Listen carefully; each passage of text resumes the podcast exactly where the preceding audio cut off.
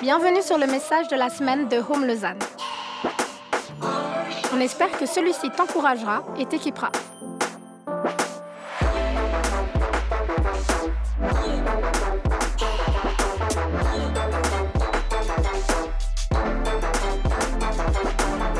Pour plus d'informations sur notre Église, n'hésite pas à visiter notre site internet sur www.eglishome.com.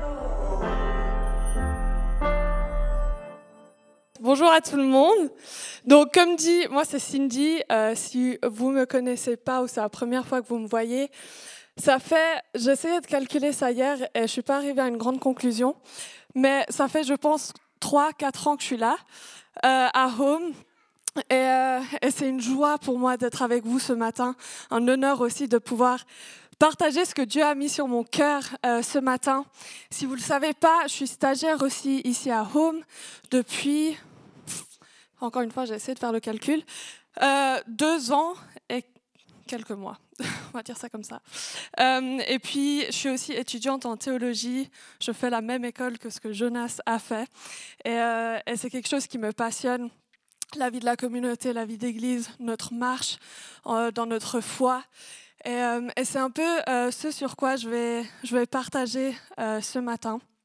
Euh, ça fait maintenant plus d'une année que j'ai un psaume qui me revient constamment. Et si je vous dis constamment, c'est qu'à chaque fois que je prie ou que je demande à Dieu qu'est-ce que je lis, il me rappelle toujours ce psaume. Donc ça fait presque un an et demi là que je lis ce psaume euh, presque tous les jours. Et euh, j'ai envie de commencer ce message en lisant une partie de ce psaume. Quand vous allez entendre quel psaume, vous, allez vous dire, ouh là là, ça va être long. C'est le psaume 119. Si vous connaissez ce psaume, c'est le psaume le plus long qui existe dans la parole. Si vous avez votre euh, Bible, vous pouvez l'ouvrir absolument au milieu et vous arriverez normalement dans les psaumes. Et c'est le psaume 119. Je vais donc vous épargner de le lire entièrement, mais j'ai envie de commencer par lire les huit premiers versets, parce que ça va vraiment, euh, vraiment nous, nous, donner une compréhension de ce que, de ce que c'est ce psaume. Et si jamais les psaumes, c'est comme des poèmes ou des chants qu'on retrouve euh, justement dans ce recueil de 150 psaumes dans l'Ancien Testament, on reviendra un petit peu plus tard sur les détails spécifiques de ce psaume, mais là on va juste se contenter de lire ces quelques versets. Donc je vais lire le psaume 119, versets 1 à 8. C'est dans la version NBS. Dit la chose suivante. Heureux ceux qui sont intègres dans leur voie, ceux qui suivent la loi du Seigneur. Heureux ceux qui gardent ses préceptes, qui le cherchent de tout leur cœur. Jamais ils n'agissent injustement, ils suivent ses voies. Tu as institué tes directives pour qu'on les observe avec soin. À ce moment-là, le psalmiste commence à parler à Dieu. Puissent mes voies être bien réglées pour que j'observe tes prescriptions. Alors je n'aurai pas honte quand je considérerai tous tes commandements.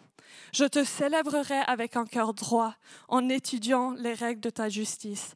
Je veux observer tes prescriptions. Ne m'abandonne pas entièrement.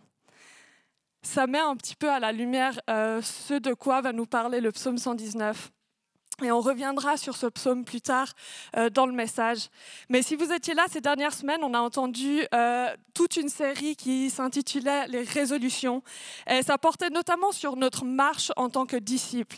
Et on se disait, on ne veut pas faire juste des bonnes résolutions euh, comme faire du sport plus souvent, manger plus sainement, mais on veut aussi prendre des résolutions pour notre vie en tant que disciples de Jésus. Et on parlait notamment d'être avec Jésus, de devenir comme lui et d'agir comme lui. Et la semaine dernière, on a eu Seb qui nous a euh, parlé sur la parole. C'était tellement incroyable. Si vous n'avez pas eu l'occasion d'écouter son message, retournez-y, podcast, YouTube, vous le, trouverez. Mais il nous a parlé de l'importance de la Bible. Et j'aime trop parce qu'il nous a défié à redécouvrir la Bible comme un repère dans notre vie de foi. Et bien que ce message, encore une fois, ça sera un hors-série, ça va vraiment venir comme compléter euh, le message de la série de la résolution et ça va aussi venir euh, se baser sur le message de Seb la semaine dernière sur euh, la Bible. Et moi, j'ai vraiment envie de me concentrer sur un point spécifique qui influence notre croissance en tant que disciple et qui est d'ailleurs abondamment mentionné dans le psaume 119. Je pense qu'on peut tous s'accorder pour dire qu'on veut tous grandir en tant qu'être humain. Et puis les enfants le disent bien, ils disent toujours Moi, je veux devenir plus grand. Il y, a, y, a même juste il y a une semaine, j'étais avec ma nièce Et si vous me connaissez un peu, vous, vous, vous, vous saurez à quel point mon cœur de tata était réjoui. Ma nièce, elle me dit, tata, tu sais quoi? Moi, quand je serai grande, eh ben, je serai cavalière et je m'occuperai d'une ferme. Et là, j'étais là, mais c'est vraiment ma nièce, c'est pas possible. J'aime les chevaux, j'aime la ferme, que vous sachiez. Donc à ce moment-là, je me suis dit, c'est fou parce qu'elle elle était tellement réjouie de pouvoir être cavalière et s'occuper d'une ferme. Elle, elle s'imaginait déjà être euh, à sa ferme, monter. On disait souvent, on va galoper ensemble. Et puis, mais la réalité, c'est que derrière ça, il y a aussi le côté du parcours il y a un apprentissage. Il y a des heures d'équitation qui passent là derrière. Il y a des heures d'apprentissage sur, en fait, comment est-ce qu'on s'occupe d'un cheval? Comment est-ce qu'on prend soin d'une ferme? Et souvent, cette partie-là, on tend à l'oublier assez rapidement. On préfère d'ailleurs penser à la destination plutôt qu'à penser au parcours fastidieux jusqu'à la maturité. Et c'est la même chose dans notre vie de foi. On préfère d'ailleurs euh, l'idée d'être un disciple que de devoir devenir un disciple. Et si vous, êtes là pour la première fois et vous n'êtes pas familier avec ce mot disciple que j'ai répété au moins 15 fois jusqu'à là, euh, tout le dernier, toute la dernière série des résolutions en parle euh, vraiment en profondeur. Donc je vous encourage à, à aller le réécouter et comprendre ce que ça veut dire d'être disciple.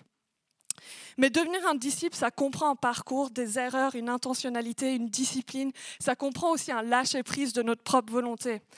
Et c'est là qu'on réalise très vite que l'appel de suivre Jésus, que dans laquelle euh, la Bible nous invite à, suivre Jésus, elle n'est pas si simple que ça. Elle est facile, elle se résume en deux mots, c'est suivre Jésus.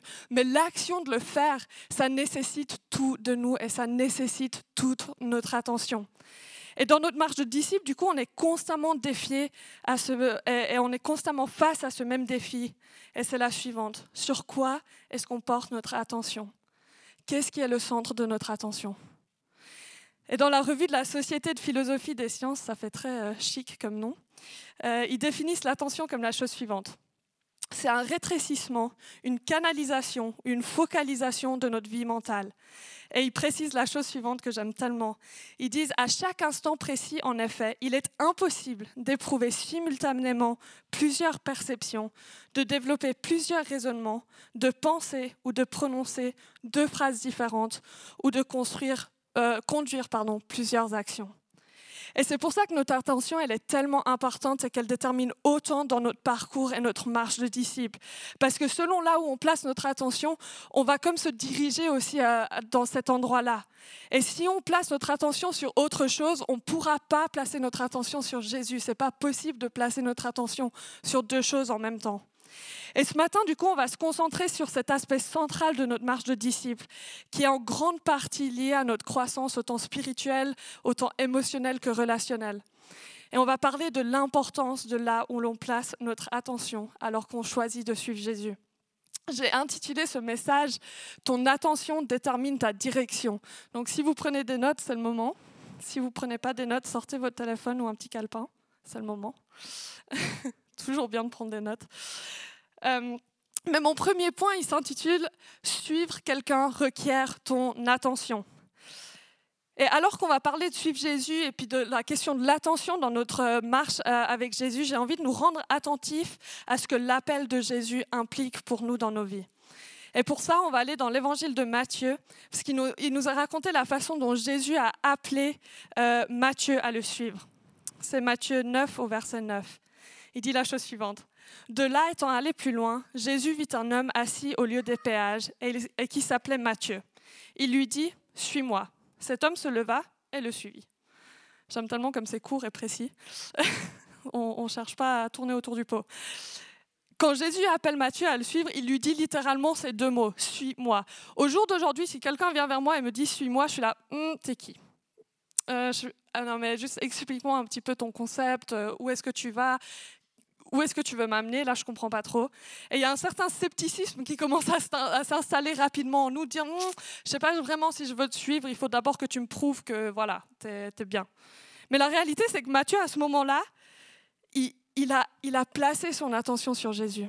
Il, il a dit, OK, en fait, je t'entends, j'entends ces mots, suis-moi, et du coup, j'agis à partir de là. Il dit, cet homme se leva et le suivait il faut pouvoir porter assez d'attention pour savoir où est-ce que Jésus est, qu'est-ce qu'il est en train de dire et où est-ce qu'il va. La réalité, c'est que Matthieu, il aurait très bien pu juste l'entendre et dire, je, je, porte plutôt mon attention sur, euh, sur l'argent que je suis en train de récolter. Mais la réalité, c'est que si on ne voit pas la personne ou qu'on ne la regarde pas, nos pas vont certainement pas se diriger vers elle. Et on risque très probablement de finir par perdre la personne en cours de route. Et un exemple de tous les jours, c'est notre attention quand on est en voiture. Alors moi, j'aime beaucoup les levées du soleil. Elle est couchée. Et en voiture, ça devient compliqué quand il y en a un. Parce que, on le sait tous, il faut regarder sa route, très important. Mais quand il y a un lever du soleil, tout à coup, mon regard, c'est c'est si beau. Et souvent, c'est vraiment bizarre. Il est toujours derrière. Va comprendre pourquoi. Donc, bien sûr, mon regard, je suis en train de regarder ma route, et puis là, ah purée, c'est vraiment beau. Et tout à coup, la voiture, elle commence à, elle commence à virer. Je me dis, bon, c'est faut que je, faut que je garde mon attention au bon endroit. Mais c'est un exemple de tous les jours où on réalise qu'en fait, là où on va placer notre attention, ça va diriger et ça va aussi déterminer notre direction. Et la voiture, c'en est un exemple qui est simple, mais qui est tellement réel aussi dans notre vie de foi. Et il faut qu'on comprenne que quand Jésus dit euh, Suis-moi à Matthieu, il est en train de l'inviter à déplacer son regard.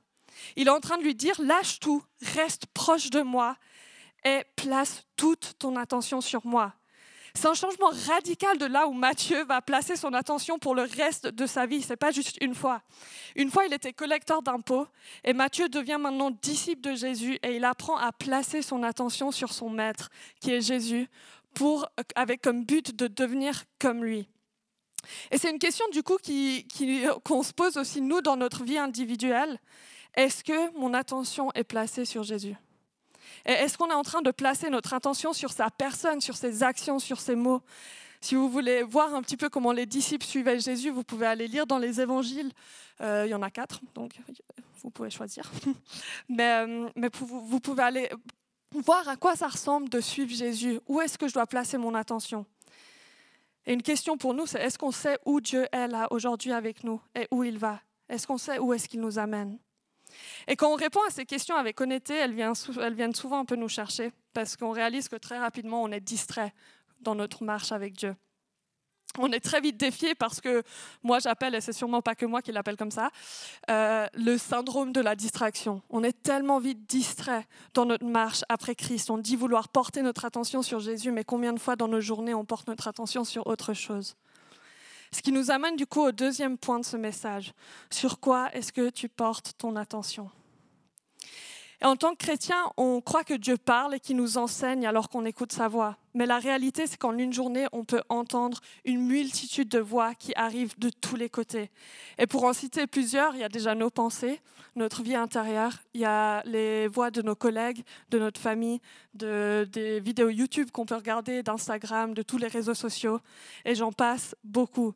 Mais la réalité, c'est qu'on le veuille ou non, il y a une multitude de voix incessantes dans nos journées. Et il faut qu'on apprenne à savoir comment porter notre attention sur Dieu au milieu de tout ça. John Mark Comer, ou John Mark Comer, un pasteur à Portland aux États-Unis, il a dit la chose suivante.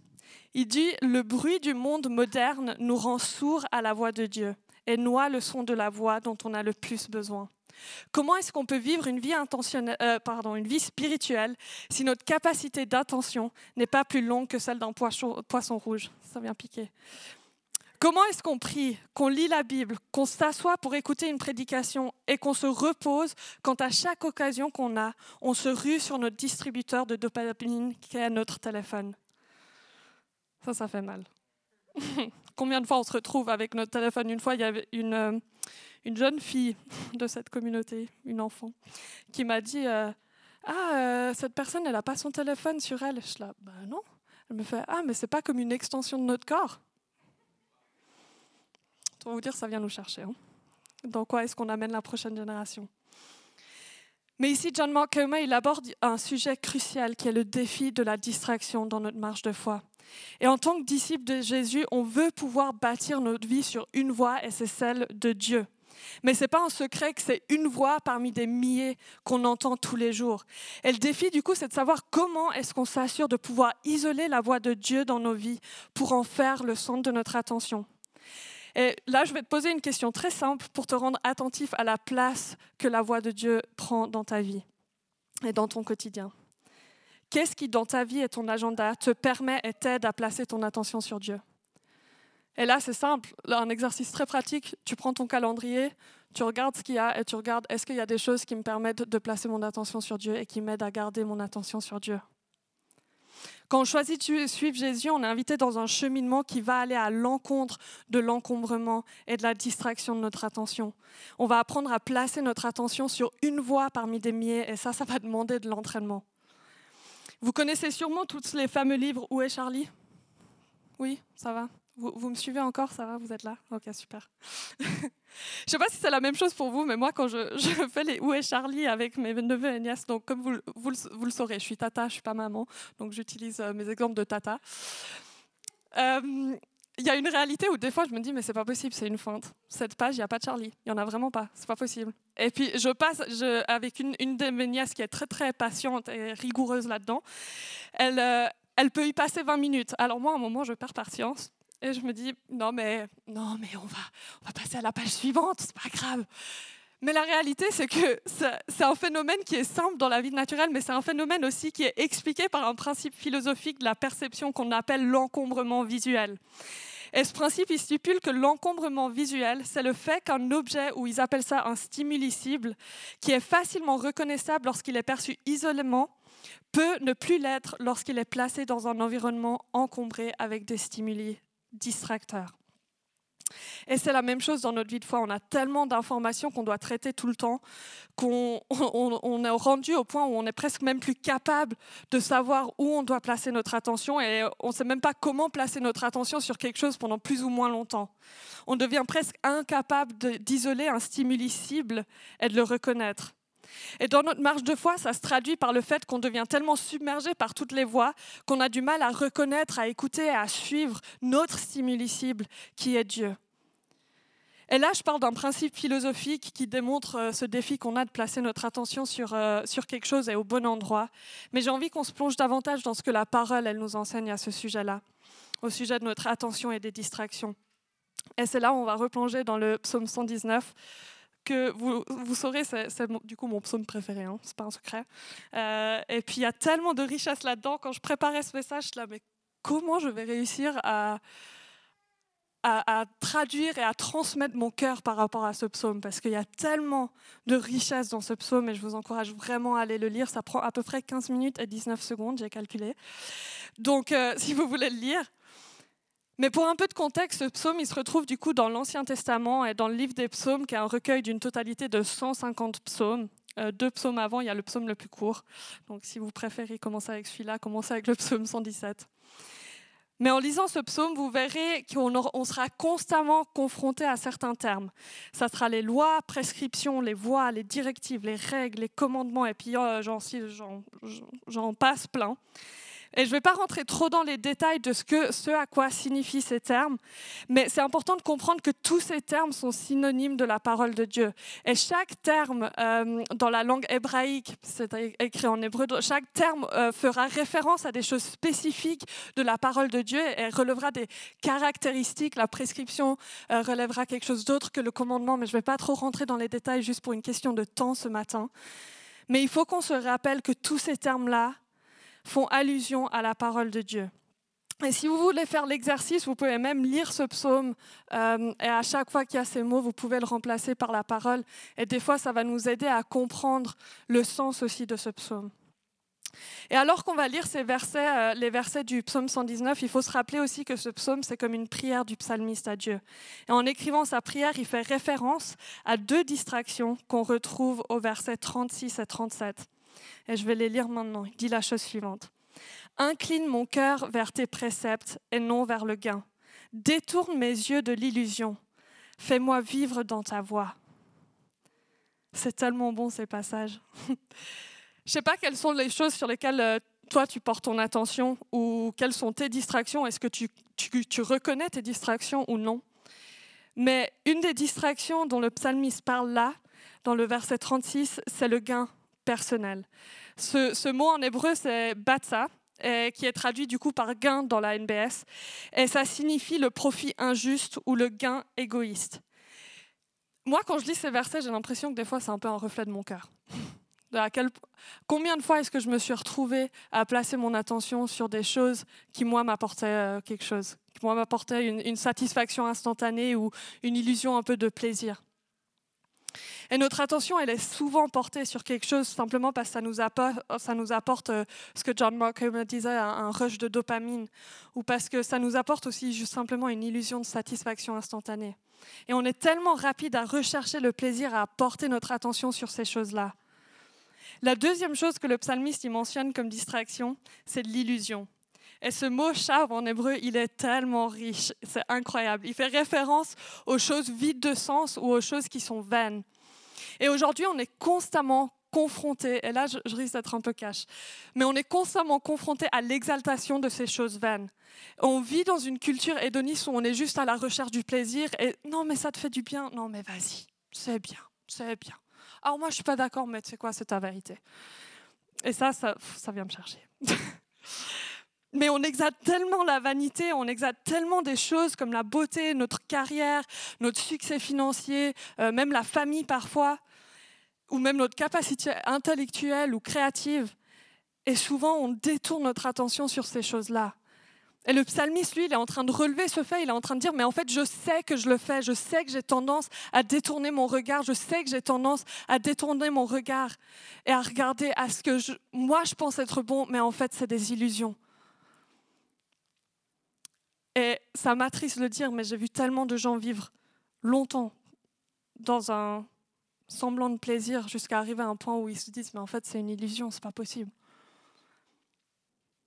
Et ils courent contre un mur et ils se disent mais, mais en fait c'est quoi le sens de la vie? Et ça c'est pas des jeunes 13, 14, 17 ans, c'est et, et, je me dis, j'en parlais ce matin avec Jonas, il y a, il y a une réalité où on, doit se poser ces questions et, oser se confronter à est-ce que ce à, ce à, quoi je porte mon attention, est-ce que c'est une illusion? C'est dur de se la poser, ça je vous l'avoue. Mais ce qui rend encore plus difficile ce fait, c'est qu'on se retrouve souvent dans des environnements qui mettent ces choses vaines en valeur et qui courent après ces choses-là. Et ça rend du coup encore plus difficile le fait de ne pas porter notre attention là-dessus quand en fait tout autour de nous, on nous l'encourage. Et alors que le psalmiste, lui, reconnaît du coup sa tendance à placer son attention sur des choses vaines, il est en train de crier à Dieu et il l'appelle au secours. Il est en train de, pour, lui demander de dire, Seigneur, aide-moi à détourner mon attention de ces choses et de la replacer sur toi. Parce qu'il a trouvé en Dieu une vie abondante. Il a trouvé en Dieu quelque chose qui dépasse toutes ces illusions et qui dépasse toutes ces choses sur lesquelles euh, on peut placer notre attention qui au final n'apportent pas grand-chose de concret dans notre vie. Je vais juste répéter le verset 37 qui dit ⁇ Détourne mes yeux de l'illusion, fais-moi vivre dans ta voie ⁇ Dans le fait de détourner son attention, il n'est pas en train de dire juste détourne, détourne mon regard de l'illusion. Point. Il y a quelque chose d'autre après, il y a quelque chose qui suit.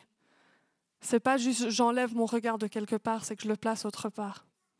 Et je le place sur quoi? Sur les voies de Dieu. Je le place sur sa parole. Je le place sur ce que Dieu a prévu pour moi, parce qu'il n'y a rien de meilleur. Dans ma propre vie, et là je vais, petit point vulnérabilité, une des grandes distractions qui était une illusion euh, de gain pour moi, c'était le fait d'être nécessaire pour les autres. Dans le sens que ça m'apportait de la valeur et ça m'apportait beaucoup d'importance je cherchais à être utile et nécessaire dans la vie des autres pour que d'une façon ou d'une autre, je me sente valorisée et aimée. Pour faire une longue histoire très très courte, et si vous voulez savoir plus, vous pourrez me demander à la fin. Je voulais tellement m'occuper des autres que c'était devenu en fait des idoles dans ma vie. Je plaçais les autres souvent devant Dieu, et même avant sa parole. Et je plaçais les paroles des autres avant, avant celles de Dieu. Et puis je pense que là, on peut tous, si on est honnête avec soi-même, dire, c'est vraiment aussi. Il y a des moments où c'est le cas. Et on doit apprendre à placer la parole de Dieu avant. Mais je plaçais tellement mon attention sur les gens et, mon, centre d'attention, c'était vraiment placé sur les gens autour de moi au lieu d'être placé sur Dieu. Et un jour, quand j'avais, euh, il me semble, 15 ans, à peu près 14-15 ans, Dieu m'a arrêté littéralement en pleine course et il m'a dit la chose suivante. Il m'a dit, en essayant d'être Dieu pour les autres, tu ne me permets ni d'être ton Dieu, ni de t'utiliser pour amener d'autres à moi. Laisse-moi être ton Dieu et je te montrerai ce que je peux accomplir en toi et à travers toi. Alors quand Dieu vous dit ça, autant vous dire, ça vient chercher. hein, ça vient piquer, et puis euh, la plupart du temps, il y a quelques larmes qui coulent. Euh, parce que je réalisais pas en fait que, que je voulais être Dieu pour les autres. Euh, et Dieu me l'a montré, Dieu me l'a révélé. Mais bien que ces mots étaient difficiles à entendre à ce moment-là, ils ont radicalement changé ma trajectoire. Et ils ont redirigé de manière drastique mon attention. Dans ces mots, il y avait une invitation de la part de Dieu de dire, mais en fait, ne te concentre plus sur les gens, ne prends plus cette identité des gens, place-le sur moi et laisse-moi être source de ton identité. Je peux vous dire, c'est beaucoup plus stable avec Dieu.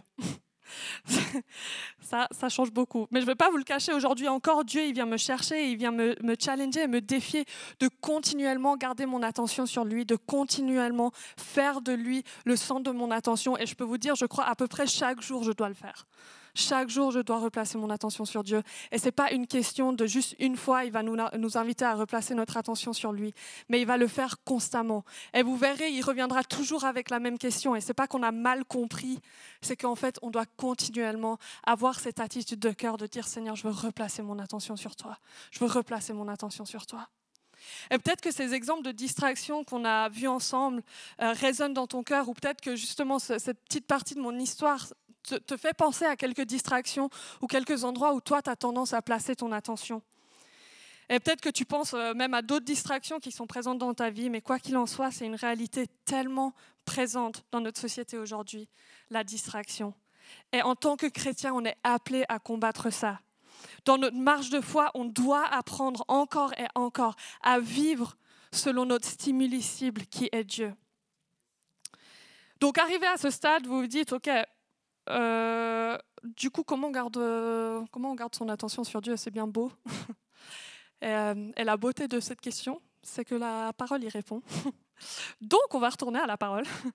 Et j'aimerais finir ce message en partageant deux clés pratiques euh, qu'on retrouve du coup dans le psaume 119 à nouveau pour nous exercer à garder notre attention sur Dieu. Encore une fois, ce n'est pas quelque chose qui se fait naturellement de dire Seigneur, je veux placer mon attention sur toi et bim, c'est fait pour le reste de ma vie. Je ne vois qu'une seule chose. Comme dit, on est entouré de plein de stimuli distracteurs et on le sera encore et encore. Donc l'important, et puis ce que j'ai envie qu'on saisisse dans ce message, c'est pas de faire fuir, de fuir de tous ces stimuli distracteurs, mais c'est que notre stimuli cible, qui est Dieu, soit tellement fort qu'en fait, qu'il y ait des stimuli distracteurs ou non, ça change rien. Et c'est ça qui va faire la différence. et j'ai entendu beaucoup de gens des fois prier, dire non mais Seigneur, enlève ça de moi, enlève ça de moi. Et je suis là, en fait, changeons de prière. C'est pas que c'est une mauvaise prière. Je pense que c'est bien de, des fois demander à Dieu d'enlever des choses pour nous. Mais c'est le, côté de dire, mais en fait, c'est plus l'exercice de placer son regard autre part. Dire, Seigneur, mais en fait, détourne mon regard de l'illusion, fais-moi vivre dans tes voies. Je veux, moi, détourner mon regard. Et ce n'est pas juste une question de Dieu. Non, mais si Dieu le veut, il le fera. Combien de fois il... alors honnêtement, j'ai déjà prié cette prière, j'ai déjà dit ça à des gens, disant non, mais bon, euh, si Dieu le veut, il le fera. Mais, euh, mais la réalité, c'est qu'on n'est pas du tout acteur là-dedans. Et on enlève toute notre responsabilité, on la place toute sur Dieu, et Dieu, il est là, mais en fait, j'attends que toi, tu, tu cries à moi, que tu puisses détourner ton regard et que moi, je vienne t'aider là-dedans et que je te, révèle ces voix dont parle le psalmiste. Donc j'aimerais finir du coup avec ces deux pratiques. Et mon cœur en vous partageant, ces pratiques, c'est qu'on puisse développer une capacité à fixer notre attention sur Dieu et devenir fasciné par lui. Il y a, quelqu'un euh, qui, est un homme de, foi qui a vécu, je pense, 20 ans dans, la, prière intense. Et, euh, et son cœur, c'est qu'on soit fasciné par la beauté de Dieu. Et moi, ça vient toujours me chercher. Je suis là, est-ce que je vois une génération et des générations qui se lèvent, qui sont tellement fascinées par Dieu, qui regardent qu'à lui? Et que tu peux lui, présenter quoi que ce soit à cette génération, ils sont là, c'est super, mais moi, moi je suis fascinée par Dieu. Et moi, c'est mon cœur ce matin, c'est qu'on puisse être tellement fasciné par Dieu qu'en fait, placer son attention sur lui, c'est quelque chose de naturel. Mais au début, ça va être une discipline, ça va devenir une habitude et ça va devenir une passion. Mais il faut qu'on soit d'accord d'y mettre le travail. Et ces deux clés-là pratiques requièrent une discipline de notre part. Le plus on développera notre capacité à placer notre attention sur lui, le plus ça deviendra une habitude et une passion pour nous. Et moi, c'est mon cœur et ma prière aujourd'hui. La première clé pratique euh, dont je vais vous parler, elle est présente absolument partout, mais alors partout dans le psaume 119. Et dans ce psaume, je vais commencer avec les fruits qui sont associés à cette discipline. Et vous me direz ce que vous en pensez. Les fruits, c'est les suivants. Il y a la paix abondante, il y a l'espoir, il y a la révélation des paroles de Dieu qui éclaire et donne l'intelligence. D'ailleurs, il dit que j'aurai une intelligence plus grande que tous les sages. C'est pas mal, hein Il y a une joie, la sagesse, le discernement du mensonge, un amour et une soif pour la parole de Dieu. Et là, j'en passe énormément des fruits qui sont rattachés à cette pratique. Mais personnellement, en entendant ces fruits, je me dis, elle doit être pas mal. Hein Parce que pour qu'il y ait autant de fruits rattachés à une pratique, il faut le faire. Et si vous voulez les références de ce passage, de tous ces passages, pardon, vous pourrez venir me voir à la fin, ou alors je vous défie de lire le psaume 119 et de les retrouver. Mais tous ces passages qui mentionnent ces fruits parlent d'une pratique en particulier. Et c'est la suivante. C'est la pratique de la méditation de la parole. Ah, quand on parle de ça, on n'aime plus. Hein. C'est la parole. C'est quand est déjà la dernière fois que je l'ai lu. Mais c'est tellement clé, c'est tellement important je vais vous lire juste un des passages qui résume la beauté de cette discipline. Je suis convaincue que c'est une beauté incroyable et il y a des richesses dans cette discipline. Euh, c'est quelque chose que moi, j'ai été bouleversée à mes 14 ans par rapport à cette, discipline euh, et, ça a vraiment, vraiment changé énormément de choses dans ma vie. Je vais lire les versets 14 à 18 euh, du psaume 119 qui parle justement de méditer les paroles. Je médite tes directives, j'ai tes sentiers sous les yeux. Encore une fois, question d'attention. Je fais mes délices de tes prescriptions, je n'oublie pas ta parole. Fais-moi du bien à moi, ton serviteur, pour que je vive et que j'observe ta parole. Ouvre mes yeux pour que je contemple les merveilles de ta loi. Je pourrais vous lire ça encore dix fois et j'en aurais pas marre. Incroyable. Mais le but de la méditation, c'est de saisir les, trésors de la parole de vie. Et, Dieu nous donne la Bible, la parole révélée, pour ça. Et cette raison-là. Et comme le psalmiste le dit, c'est de contempler les merveilles de la loi de Dieu. Est-ce que quand tu as lu ta Bible, tu t'es déjà dit, purée, c'est merveilleux quand même? C'est incroyable tout ce qu'il y a. C'est pas possible qu'il y ait autant de profondeur dans un verset. Une fois, j'avais fait l'exercice je vous encourage à le faire, c'est défiant, mais je vous encourage à le faire. J'ai lu un verset, tous les jours j'ai médité sur ce verset pendant trois mois. Alors c'est pas moi qui me suis euh, dit c'est cool, c'est quelqu'un qui m'a défié de le faire. Mais en fait, à chaque fois, je me disais non, mais là, il n'y a pas plus que je peux comprendre de ce verset. À chaque fois, il y avait quelque chose. À chaque fois. Et, le but de la méditation de la parole, c'est de saisir la profondeur et l'éternité de la vérité aussi qui est révélée à travers les paroles de Dieu et de se les approprier surtout. Et ça va pousser à une obéissance. Et puis le, psalmiste le dit, il dit, fais-moi du bien à moi, ton serviteur, pour que je vive et que j'observe ta parole. Il y a une action qui suit à la méditation de la parole. Beaucoup de personnes sont venues vers moi ces dernières années en me disant deux choses. La première, c'est qu'elles voulaient davantage aimer la parole de Dieu, mais trouvaient difficile de la lire et de la comprendre, ce que je peux, je peux concevoir. Et la deuxième, la deuxième chose, c'est à quel point c'est difficile d'entendre Dieu et de garder son attention sur lui. Et là, en fait, on a une clé hyper pratique qui va venir répondre à ces deux défis-là. Médite la parole. La parole, c'est la parole de Dieu, donc ça veut dire que quand tu la lis, il te parle. C'est assez simple comme principe. Mais souvent, on ne le lit pas comme ça. On lit comme un texte historique, on se dit euh, Ah, c'est fou l'histoire de Jésus. Mais c'est de réaliser la méditation, c'est de, se positionner au niveau de son cœur, de dire Seigneur, qu'est-ce que toi tu es en train de me dire? Qu'est-ce que tu es en train de m'enseigner? Aide-moi à replacer mon attention sur toi. Euh, Mathieu Henry, Matthew Henry en vrai, qui est un pasteur au XVIIe siècle, il a dit la chose suivante en parlant du psaume 119. Prenez et méditez sur un verset de ce psaume chaque matin, et de ce fait, vous lirez le psaume deux fois par année. Ceci vous amènera à tomber amoureux de tout le reste de la parole. Et voilà la raison pourquoi moi, ça fait un an et demi que je suis sur ce psaume 119. Parce que j'étais défiée dans ma vie de foi et Dieu il me disait, en fait, j'ai envie que tu sois amoureux, complètement amoureuse de ma parole. Et c'est pour ça que je suis allée dans Psaume 119. Et je peux vous dire, après un an et demi, j'y suis encore. Et cette année encore, Dieu m'a dit Psaume 119. Donc voilà, j'y continue. Mais il y a une réalité, et puis c'est un défi que moi, j'aimerais te lancer ce matin. Médite sur un verset du psaume 119 par jour. Comme il l'a dit, ça fera deux fois par année que vous lirez ce psaume. Et juste ça. Tu verras que petit à petit, il y a un amour et une soif pour la parole qui va commencer à s'installer en toi. Et gentiment, ta capacité à garder ton attention sur Dieu s'élargira. Mais ça va demander quelque chose de ta part. Ça va demander que tu prennes cette parole, que tu la lises, que tu médites sur la parole. Et que tu te laisses surtout être confronté par la parole. Souvent, on la lit euh, avec un cœur qui est un peu, alors je vais le dire, endurci. On est là, oui, mais bon, ça c'était dans l'ancien temps. Aujourd'hui, pour moi, voilà ce que ça veut dire et ça me va très bien parce que bah, c'est ma propre interprétation et puis en fait, du coup, je dois rien changer dans ma vie. Mais la réalité de la parole de Dieu, c'est que ça va, ça va venir nous confronter, ça va venir travailler nos cœurs et ça va venir comme nourrir cette soif et cet amour pour la parole. Et ce qui est trop beau, c'est que ces temps de méditation, ils nourriront aussi tes journées et ils t'équiperont à garder ton attention sur Dieu tout au long de ta journée, au travail, avec tes amis, avec ta famille.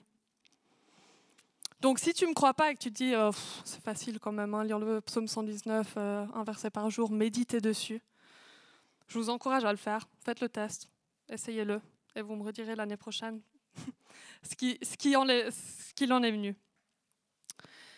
On arrive gentiment à la fin, mais j'aimerais conclure quand même en soulevant le fait que la discipline de la méditation, euh, de la parole, elle est intimement liée à une autre discipline qui est ta vie de prière. J'ai l'impression que je dis vraiment des mots tendance aujourd'hui, hein, méditation de la parole, prière, euh, tout ce qu'on aime. Mais en réalité, la méditation de la parole, elle va produire une vie de prière. Et c'est la deuxième clé, pratique pardon, que j'aimerais vous partager. Et il y en a tellement plus, mais je vous laisserai vous lire le psaume 119 pour aussi les découvrir. Et je vous encourage peut-être aussi de le faire avec quelqu'un. J'invite du coup juste l'équipe louange à me rejoindre sur scène alors que je conclue avec cette dernière discipline. La discipline de la prière. On a lu juste avant les versets 14 euh, à 18 et 36 et 37 de ce psaume. Et je vais juste les répéter pour qu'on puisse saisir qu'est-ce qui est en train de se passer en fait quand, quand le psalmiste écrit ces versets. Je pourrais vous lire tout le psaume, mais bon, ce sera un peu long. Donc les versets 14 à 18. Je médite tes directives, j'ai tes sentiers sous les yeux. Je fais de mes délices tes prescriptions, je n'oublie pas ta parole. Fais-moi du bien à moi, ton serviteur, pour que je vive et que j'observe ta parole. Ouvre mes yeux pour que je contemple les merveilles de ta loi. 36 à 37. Incline mon cœur vers tes préceptes et non vers le gain. Détourne mes yeux de l'illusion. Fais-moi vivre dans ta voie. Parfois, on peut juste lire ces psaumes un peu comme un texte poétique et on se dit, oh, c'est joli. Mais la réalité, c'est que ce psaume, c'est une prière qui vient du cœur du psalmiste. C'est, le psalmiste, il s'adresse directement à Dieu presque dans l'entièreté de ce psaume, avec une authenticité, une honnêteté, une vulnérabilité qui est tellement inspirante.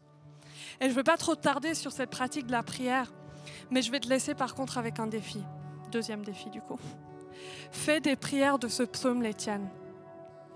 Que tu puisses les approprier, que tu puisses créer un rythme de prière dans ta vie.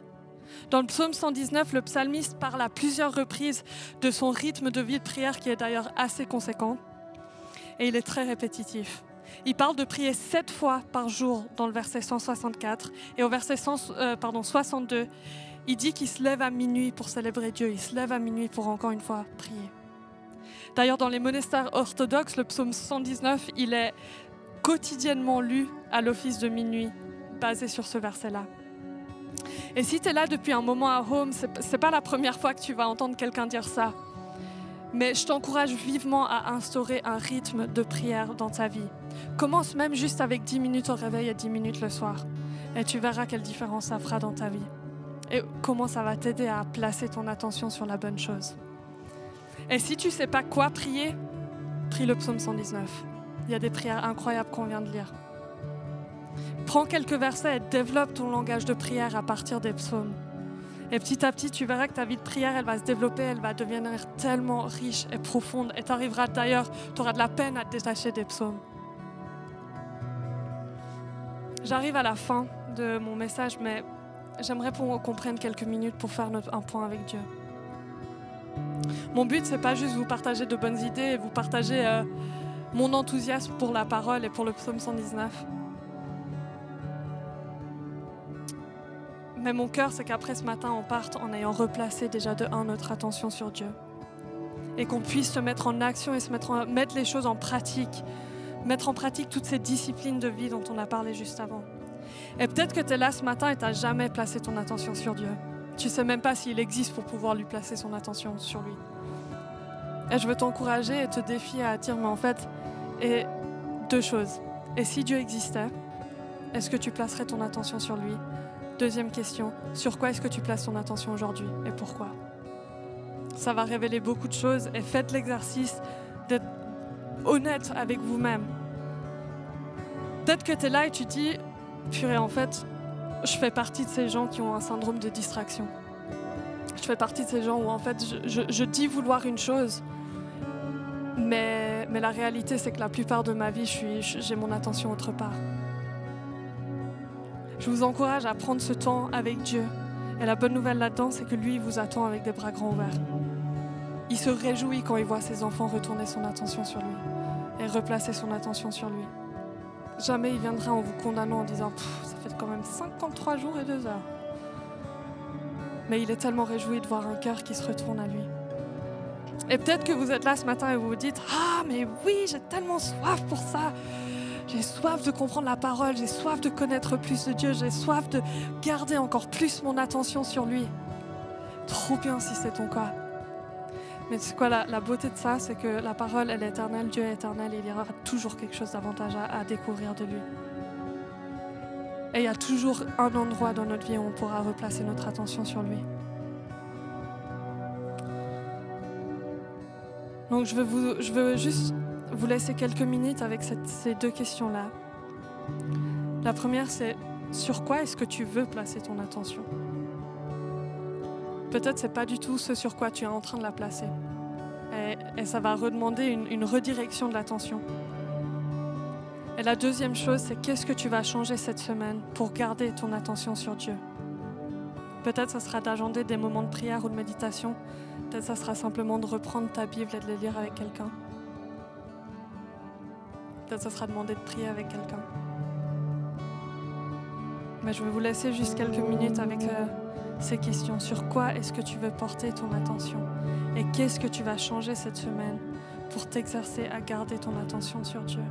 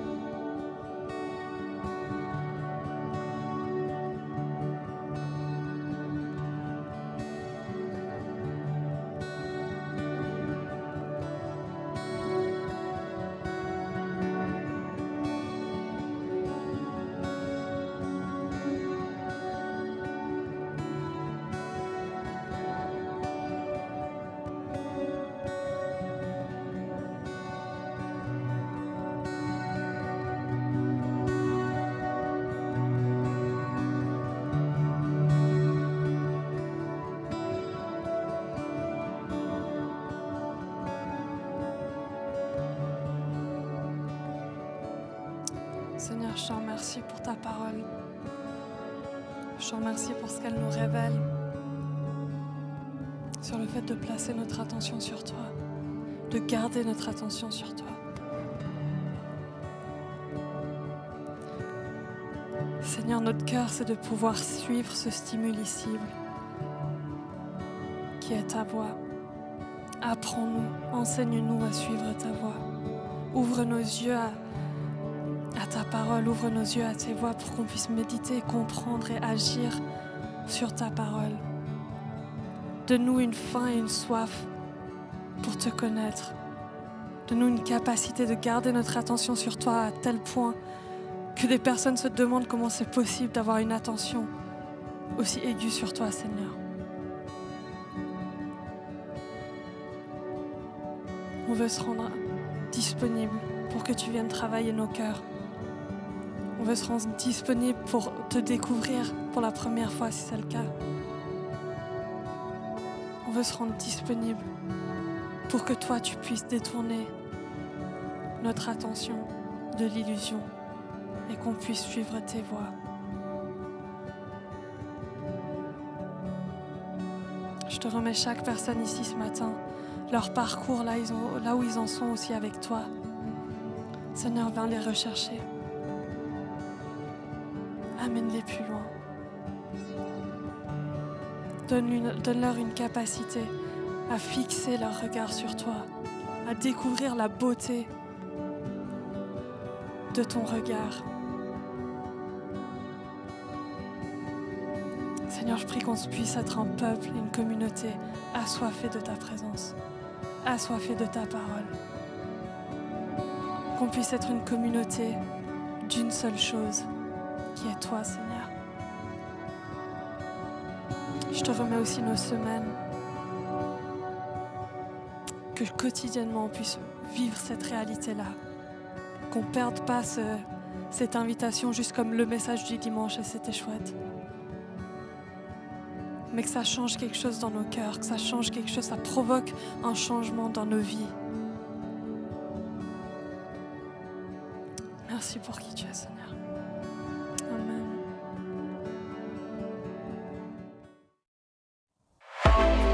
Merci d'avoir écouté notre message de la semaine. Pour plus d'informations, n'hésite pas à visiter notre site internet sur www.eglisome.com.